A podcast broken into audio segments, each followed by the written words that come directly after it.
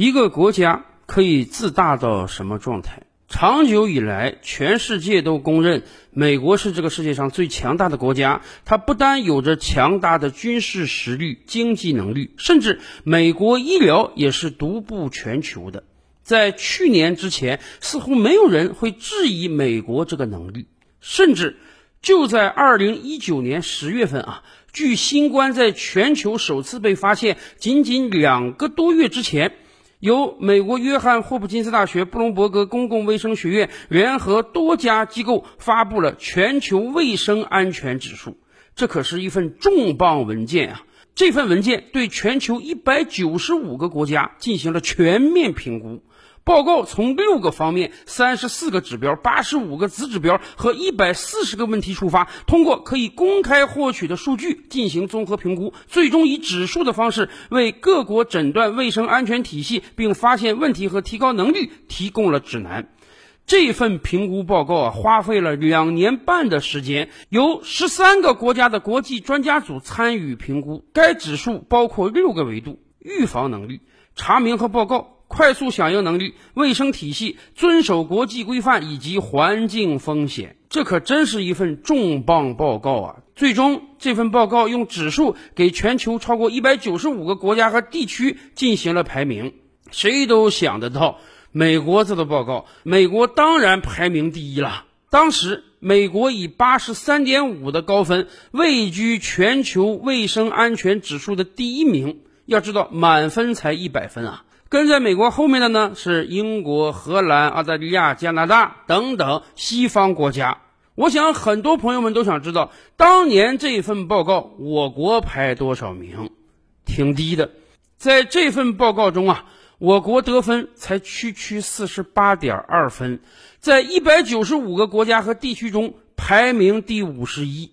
说实话，当年这份报告刚出来之后。并没有引起轩然大波，因为长久以来，不管是中国人还是美国人都认为，好歹美国医疗是独步全球的。经常性的我们会听到各种各样的传说，说有什么疑难病症啊，你到美国就治了；有什么花钱的重病啊，你到西欧人家还免费。虽然改革开放几十年来，我们已经建立了非常强大而完善的医疗体系，但是我们中有很多人真是对自己很不自信。当年看到这份报告的时候，我们感觉到，哎呀，虽然总分才四十多分，还没及格，但好歹已经排名全球第五十一名了。这可比我国的人均 GDP 在世界上排名高啊！因此，很多人真就以为这份报告是非常准确的，美国的医疗能力落我们一大截呢。然而，两三个月之后发生的事情，大家都看到了。一场突如其来的疫情打了全世界一个措手不及，而我们中国首当其冲。我们以前就讲啊，我们是做着闭卷考试，而人家做着开卷考试，可是我们的成绩比别人高得多得多。恐怕全世界都没想到啊，约翰霍普金斯大学这个报告言犹在耳，而美国成了全球疫情的重灾区。到今天为止。美国三千多万人确诊，还是高居全球榜首；六十多万人死亡，同样高居世界榜首。我们真是不清楚啊，当年约翰霍普金斯大学这个报告是怎么研制出来的？这可是两年多的时间，十多个国家的专家组共同完成的呀。好吧，毕竟疫情是突如其来的，专家组在做分析报告的时候未能考虑得到。可问题是，到今天，疫情已经肆虐全球十八个月以上了。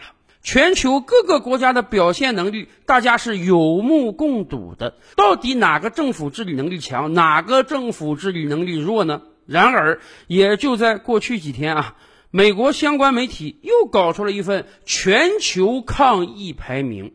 您知道他把哪个国家排在第一吗？还是美国呀？说实话，看到这份报告，我都不敢相信自己的双眼呀！难道他的抗疫排名就是谁确诊的多，谁死亡的多，谁能拿第一名吗？而在全球范围内最先控制住疫情并复工复产，为全球生产防疫物资和疫苗的我国呢，才被这个彭博社排在第八名。如果是疫情之初没有实战经验，你把美国排第一，我觉得没有什么人会有意见。可问题是，经过了这么长时间的疫情，美国今天每天还有大量的人因疫情而死亡，还有人敢把美国排在第一，这真是脸皮厚度堪比城墙砖呐！当然，人家彭博社说了，哎，我这么排啊是有道理的，我不是毫无缘由的给美国脸上贴金。为什么在这次美国排第一，中国排第八呢？人家彭博社说了，当疫情到来的时候，不光要考察你这个国家能不能在短时间内把疫情扑灭，还要考虑啊他们所谓的自由度。因为从疫情一开始，我国就以雷霆之势开启了封城。全国老百姓坐一个月的月子，哎，彻底这个病情就好了。但是对有些美国人看来，这就是太严格的政策了。你看人家美国玩的多好啊，我没有必要封城，我封也就是封一小段，并不是所有企业都封，人还是可以自由的走到大街上的。我的自由度是非常高的，所以我的排名就高。是啊，也正是因为你的自由度高，所以你的确诊量大，死亡率也高啊。说实话。我真是想象不到啊！三亿美国人死了六十多万，而我国十四亿多人口只有四千多个人因新冠逝世，这还都是疫情最初。相对而言，相当于每三十万中国人才有一个死于疫情，这样一个巨大的差别，竟然彭博社好意思把美国排在第一？是的，以前我们就讲啊，美国这个国家有个突出的特点就是自信。这甚至都能反映在普通的小学生身上。经常有人说啊，美国的中小学生，人家从来不像中国孩子那样怯场啊，到任何地方都显得自信满满。是的，一个人有自信是好事，一个国家有自信也不是坏事。但问题是，从自信到自大，这个界限掌握得了吗？就在彭博社发表全球抗疫报告前几天，美国迎来了国庆。这是美国建国以来的第二百四十五个国庆，拜登总统也兴高采烈地发表了宣言。虽然他也相对谨慎地说啊，疫情并没有完全消散，但是自豪自信之情还是溢于言表的。拜登认为啊，美国已经接种了大量的疫苗。疫情已经慢慢与美国远去了，并不像去年这个时候每天十几、几十万人确诊，现在每天确诊人数已经大大压下来了，死亡人数也比去年有了很大的减少。所以，美国各个州现在已经纷纷开始解禁了。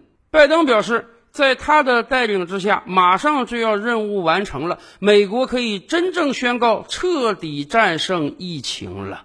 然而，疫情真的已经离开美国了吗？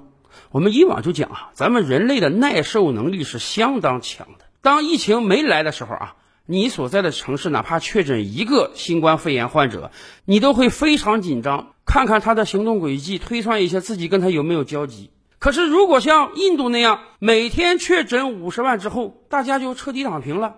一旦确诊人数减少到每天十万，这也是一个天文数字啊！哎。反而印度人感觉到这个疫情过去了，从五十万到十万，这是个巨大的降幅啊！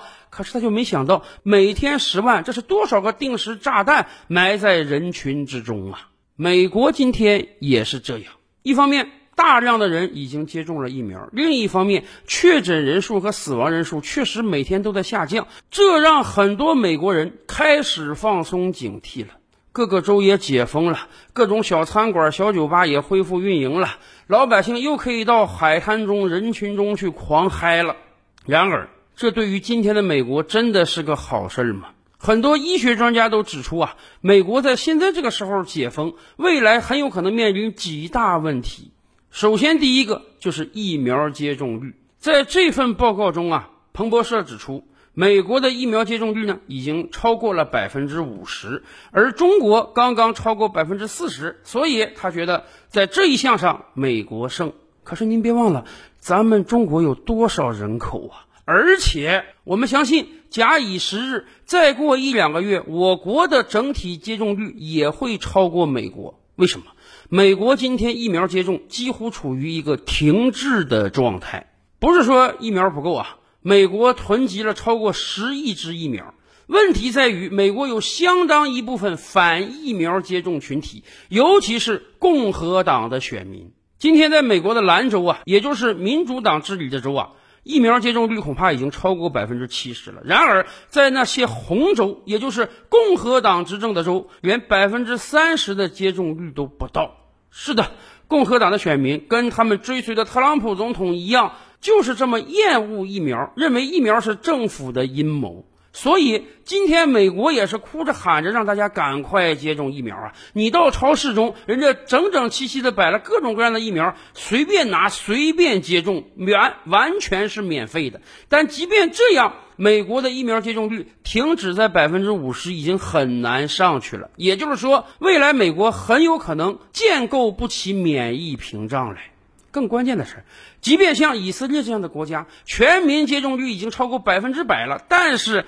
这个病毒的变种太多，很多变种现有疫苗是防不了的。咱甭说美国没法接种超过百分之七十，就算你接种超过百分之七十，一次又一次袭来的病毒变种还有可能打破你这个免疫屏障。而在这样一个状态之下，美国人现在掉以轻心了，认为战争结束了，可以刀枪入库，马放南山了。然而，很多医学专家指出啊。这个病毒在秋冬季节还会大爆发。今天美国每天还有大量的人确诊。今天美国有一半的人没有接种疫苗，他们都是病毒培养的温床啊。以我国的经验来看，当一个城市出现零零星星一两个确诊人数的时候，如果你不在一开始就把它掐住，不把它的密接通通隔离起来，那么很快的几个病例就会演化成几十个、上百个。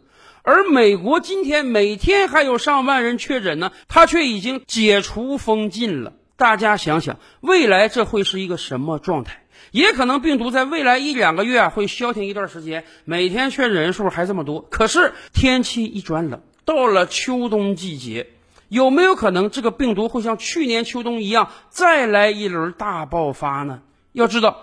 今年二三月份的时候，印度刚刚宣布，哎，疫情控制住了，马上就迎来了一个疫情高峰。经过长达一年半多的对抗病毒，我想全球各国都已经积累了经验。在这个时候，尤其是对美国这样疫情的重灾区，更不能掉以轻心呐。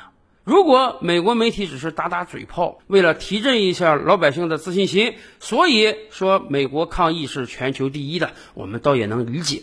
可反过来讲，如果美国人真的相信他们的抗疫能力是全球第一的，就像两年之前他们相信全球卫生指数美国就是全球第一的那样，那么如此轻信的状态有没有可能让疫情再来一轮呢？